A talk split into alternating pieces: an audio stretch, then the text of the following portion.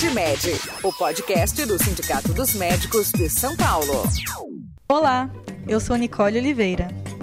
A Associação de Obstetrícia e Ginecologia do Estado de São Paulo, a SOGESP, lançou em julho uma pesquisa que avalia os obstáculos dos especialistas da área, tanto nas relações com planos de operadoras de saúde quanto na atuação no SUS.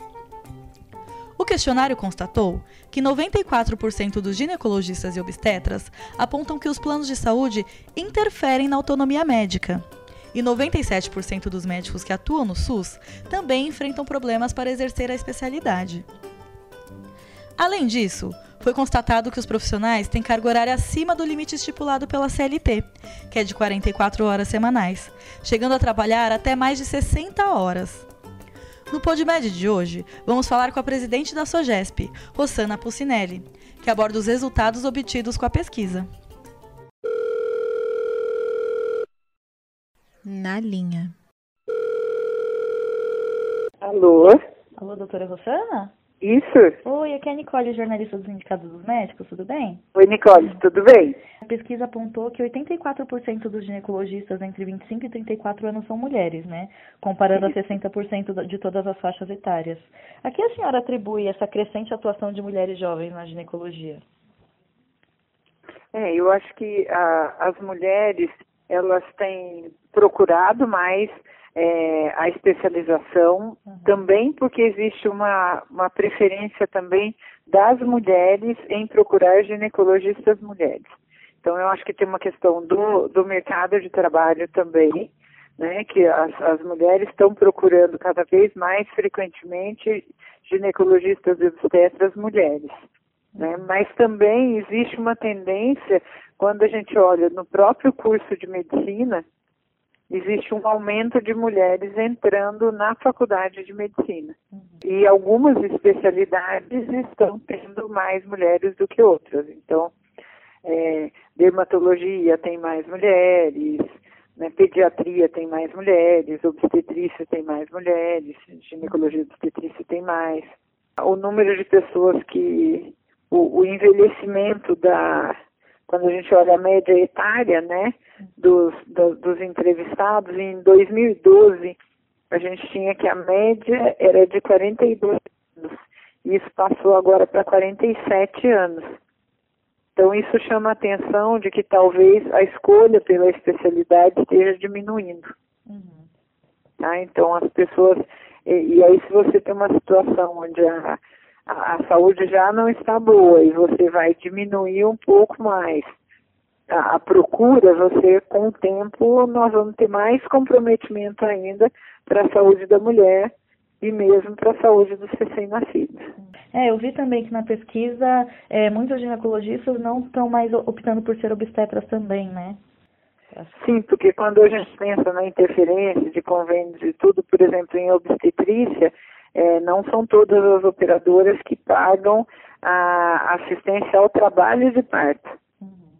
Paga só o parto, mas o trabalho de parto pode demorar 10, 12 horas.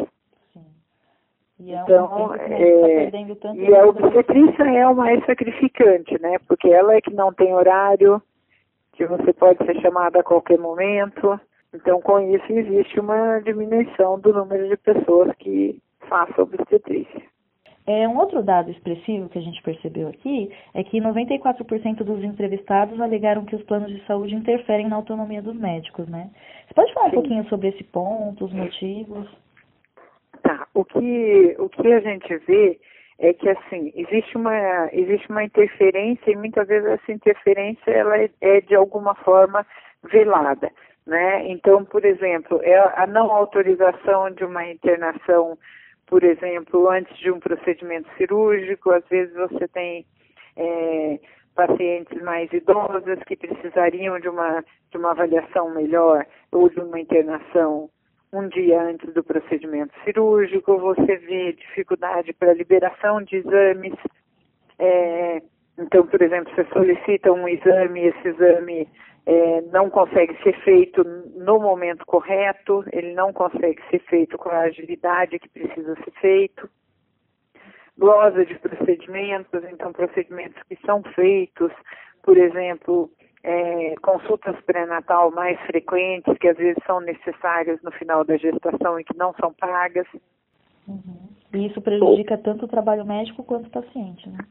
Isso prejudica, é, quando você pensa em glosa, ele inicialmente ele prejudica o médico, né? Mas também é uma forma de controle para que você não faça aquela consulta, né? Uhum. Então, com, com o passar do tempo, você vai diminuindo também, é, você acaba que o, o paciente acaba tendo menos acesso já no SUS, né, quase todos os médicos alegaram que enfrentam problemas para exercer a especialidade.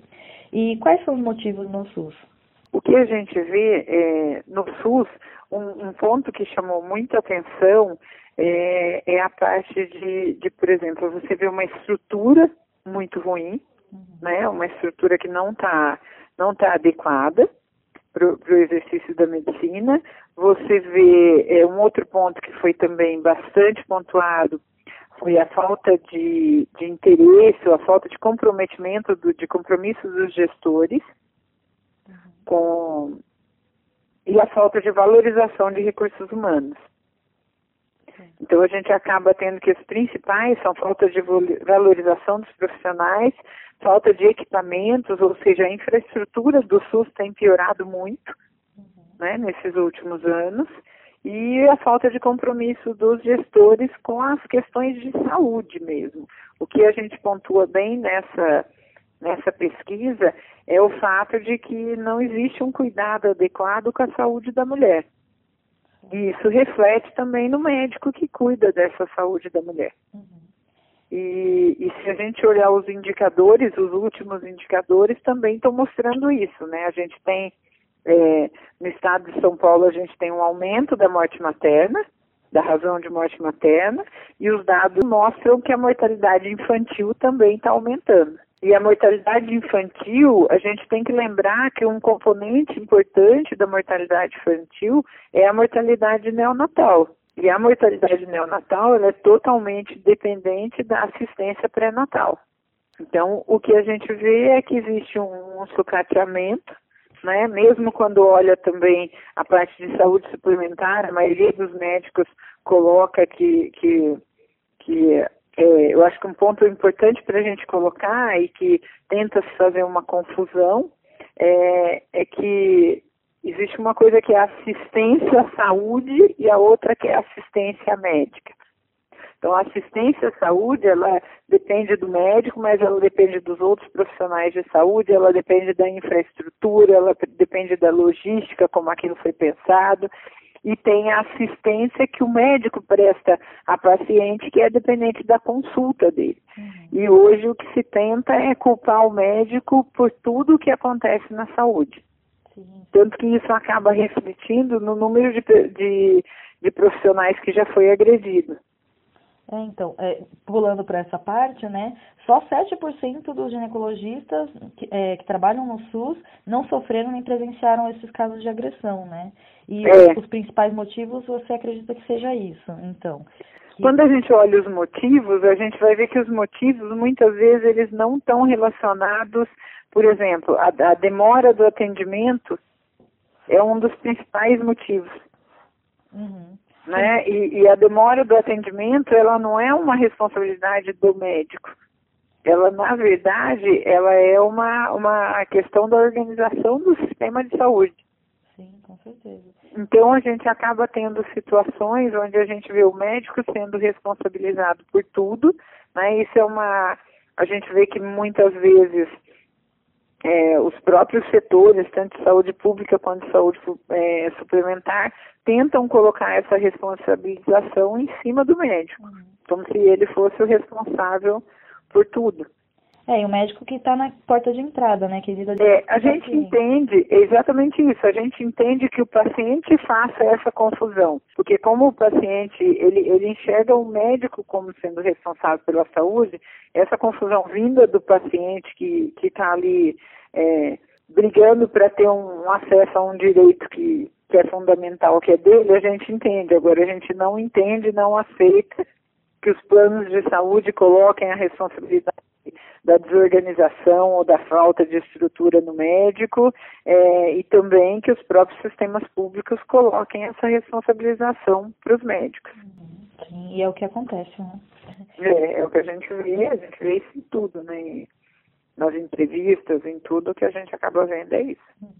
É, e a gente percebeu também que esses problemas encontrados no SUS, né, do sucateamento, são os mesmos das denúncias recebidas aqui pelo sindicato.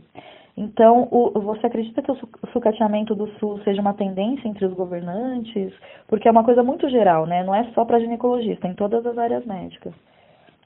É, eu acho que é, eu acho que se a gente olhar, tem dois, dois indicadores que são muito sensíveis, que é mortalidade materna e mortalidade infantil.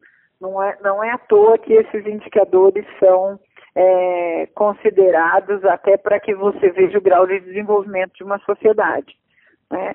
Quando você chega numa situação onde a gente já começa a ter uma piora desses indicadores, eu acho que não, não é mais uma questão de ser uma opinião dos médicos, não é uma questão de ser uma, é, é uma hoje é uma constatação do quanto nós estamos com problemas na saúde.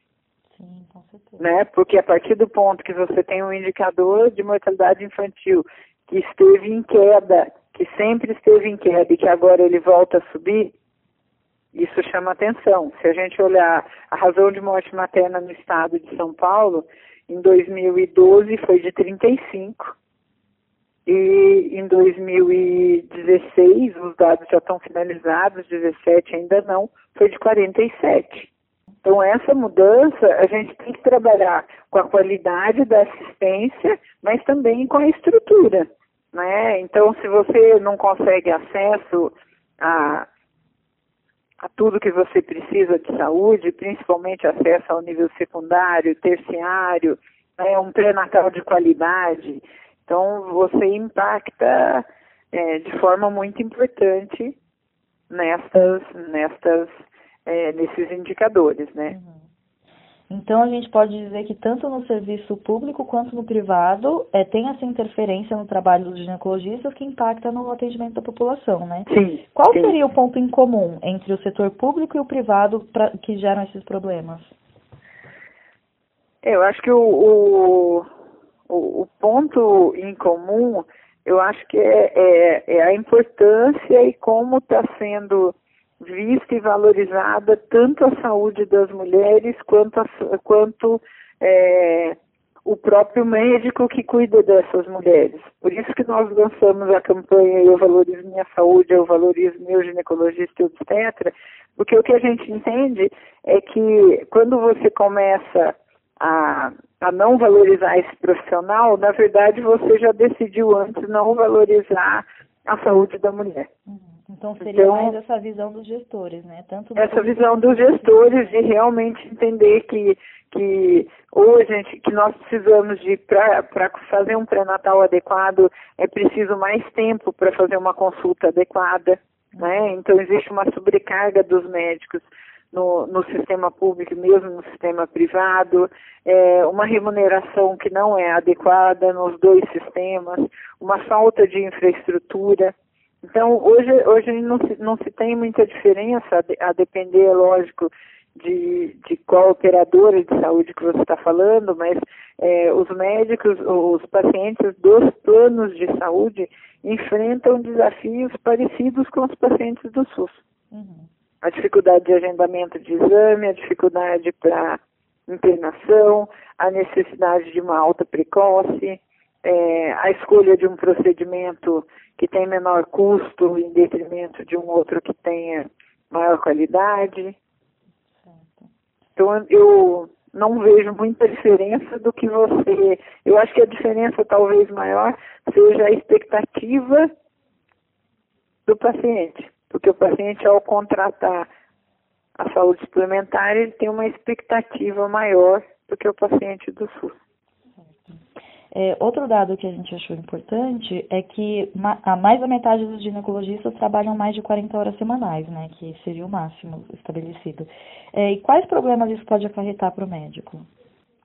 É, é, o máximo hoje com a nova lei trabalhista eles colocam em 44 horas, né? Mas mesmo a gente fazendo o corte em 44 horas, a gente tem um, um número importante de médicos que trabalham mais do que 44 e mesmo mais que 60 horas É, e o, o impacto disso é que se a gente já é uma profissão é, que você já tem um impacto importante na sua vida pessoal, você está o tempo todo disponível, né? Se a gente pensar em obstetrícia, é, exige, exige uma disponibilidade e uma atenção o tempo todo e essa sobrecarga você vai ter um, um desgaste emocional muito grande para os médicos. Aliado a isso a uma situação onde você trabalha sem segurança e sem condições adequadas de infraestrutura, a gente vê que cada vez mais você tem é, os médicos também é, ficando doentes pela forma de como é vista esse, essa atenção à saúde. Quando você, você vai dar essa atenção maior, uhum. né, para a pessoa que precisa dessa atenção maior, isso te leva a atraso. Sim. O maior problema da agressão é o atraso. Então você tem metas a cumprir, só que essas metas elas não levam em consideração que sim, você pode ter um, uma média ali do tempo que você precisa para uma consulta, mas não dá para fazer uma boa consulta de pré-natal é, em 15 minutos. É. Né? Então, então o que a gente tem que, que pensar é exatamente onde a gente quer chegar, o que a gente realmente quer. Para acompanhar as últimas notícias do sindicato, acesse cimesp.org.br e curta a página do Cimesp no Facebook. E nós ficamos por aqui. Se você ainda não é associado ao CIMESP, sindicalize-se. É a sua sindicalização que garante que o sindicato atue contra a precarização do trabalho médico. Você encontra o link para se associar na descrição desse PodMed. Acompanhe agora a música Rock Around the Clock, de Bill Haley. Até o próximo PodMed. Tchau, tchau. PodMed, o podcast do Sindicato dos Médicos de São Paulo. One, two. One, two, three o'clock, four o'clock, rock. Five, six, seven o'clock, eight o'clock, rock. Nine, ten, eleven o'clock, twelve o'clock, rock. We're gonna rock around the clock tonight. Put your glad rags on.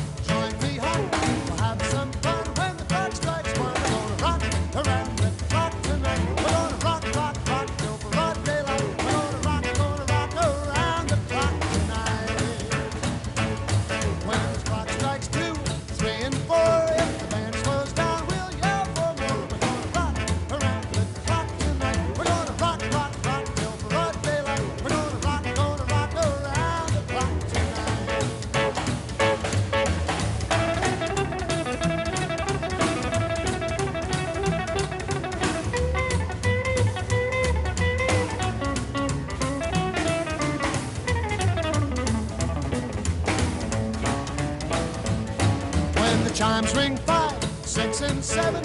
We'll be right in.